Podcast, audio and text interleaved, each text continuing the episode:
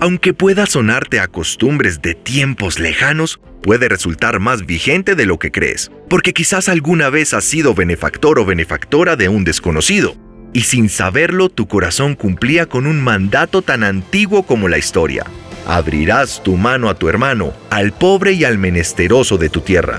Esto lo dice la Biblia en Deuteronomio 15:11.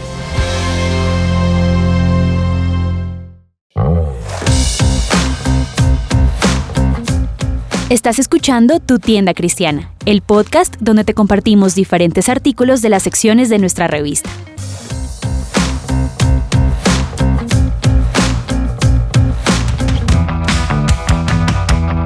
Hola, soy Diego Sánchez y me alegra poder compartir contigo un nuevo mensaje convencido que será de tu total interés y atención.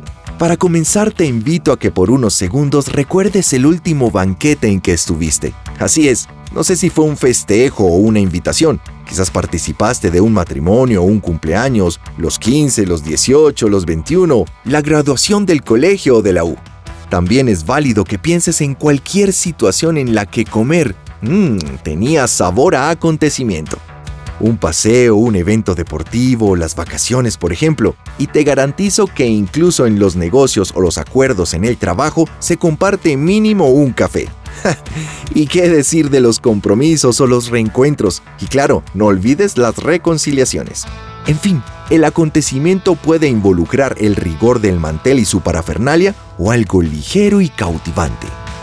Pues mientras recuerdas ese delicioso momento, te cuento como dato curioso que Lucía Rojas de Perdomo, autora del libro Aportes alimenticios del viejo al nuevo mundo, cuenta que la primera comida europea ofrecida en las Indias por Cristóbal Colón fue pan y miel de azúcar para beber. ¡Mmm! ¡Qué rico! Y también nos comenta que Colón ofrecía este banquete con la esperanza de congraciarse con un jefe indígena como forma de agradecimiento por los regalos que le había obsequiado y es que la comida rompe barreras y en el mejor de los casos se comienza a sazonar una amistad.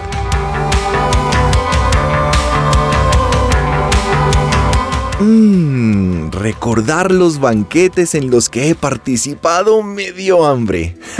Continuando con nuestro delicioso programa, ¿qué nos dice la Biblia sobre las invitaciones a los banquetes?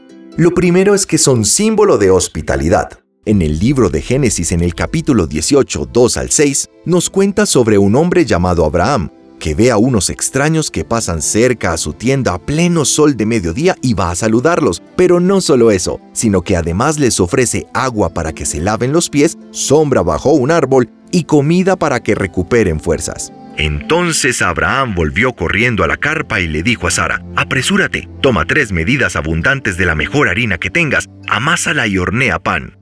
Mmm, la mejor harina. ¡Guau! ¡Qué gesto de hospitalidad! Y también les dio lo más tierno de su ganado.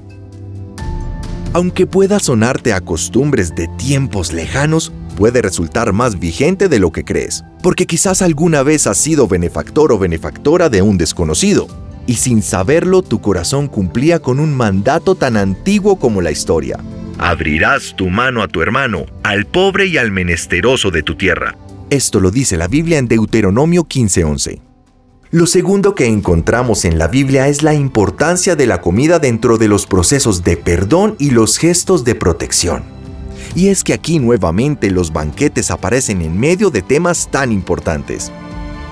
En el relato de la vida de José que perdona a sus hermanos, que lo habían entregado como esclavo hacía muchos años, nos cuenta la Biblia en Génesis 43:16 que el reencuentro se realizó en medio de un banquete y José le dice a su mayordomo, Esos hombres comerán conmigo hoy al mediodía. Llévalos dentro del palacio, luego mata a un animal y prepara un gran banquete. Aunque el tema central aquí es el perdón, y sabemos que este es más alimento que la misma comida, rodear el momento con un buen banquete y un corazón sincero, eso toca el alma. Y luego, a comer se dijo, ya que el refrán hace gala de su sabiduría popular. Barriga llena, corazón contento. Y José, hijo de Jacob, no solo perdona a sus hermanos, sino que les ofreció cuidarlos y protegerlos. En otra parte de la Biblia encontramos el suceso en el que se observa el cumplimiento de la máxima expresión del perdón y justo en esa escena juega un papel principal la comida. Y es que según expertos en la cultura del antiguo Oriente, mojar con la propia mano el pan en sopa o en salsa y ofrecérsela a un invitado es prueba de aprecio y amistad. Bueno, pues esto fue exactamente lo que hizo Jesús con Judas en la última cena, para así enseñarnos la ausencia de rencor por Judas. Este relato lo encontramos en Juan 13, 26 al 27. Pero antes de esta gran cena ya han sucedido otras más, y el factor común en medio de ellas es el perdón y todos sus beneficios. Jesús siempre busca facilitar el momento y así añadir restauración a los participantes.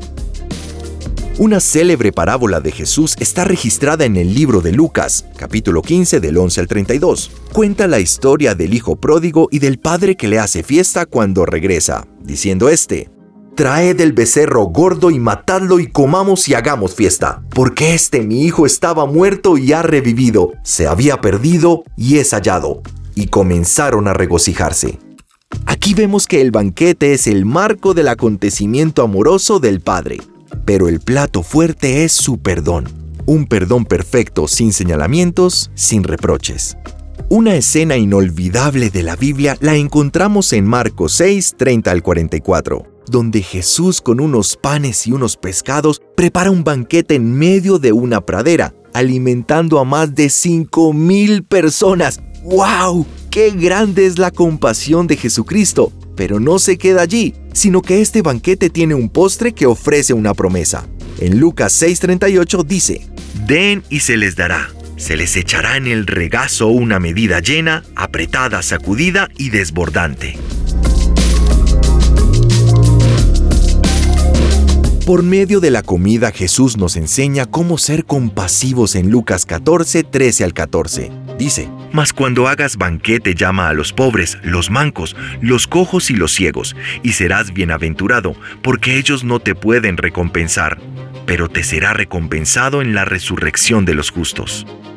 Estamos llegando al final de nuestro episodio y queremos contarte algo que es importante y es que tú y yo estamos invitados a un banquete y ya todo está preparado. Y el menú de este banquete es la palabra del Señor.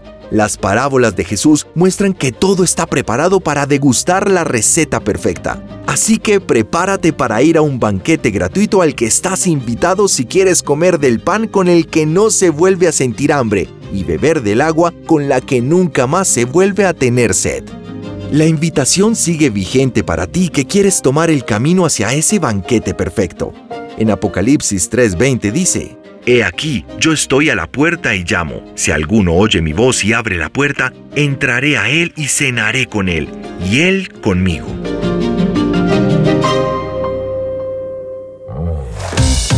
Gracias a todos nuestros oyentes por quedarse hasta el final. Los esperamos en un próximo episodio y recuerden que pueden encontrar todos los episodios de tu tienda cristiana en tu plataforma favorita y en nuestra revista digital sección podcast.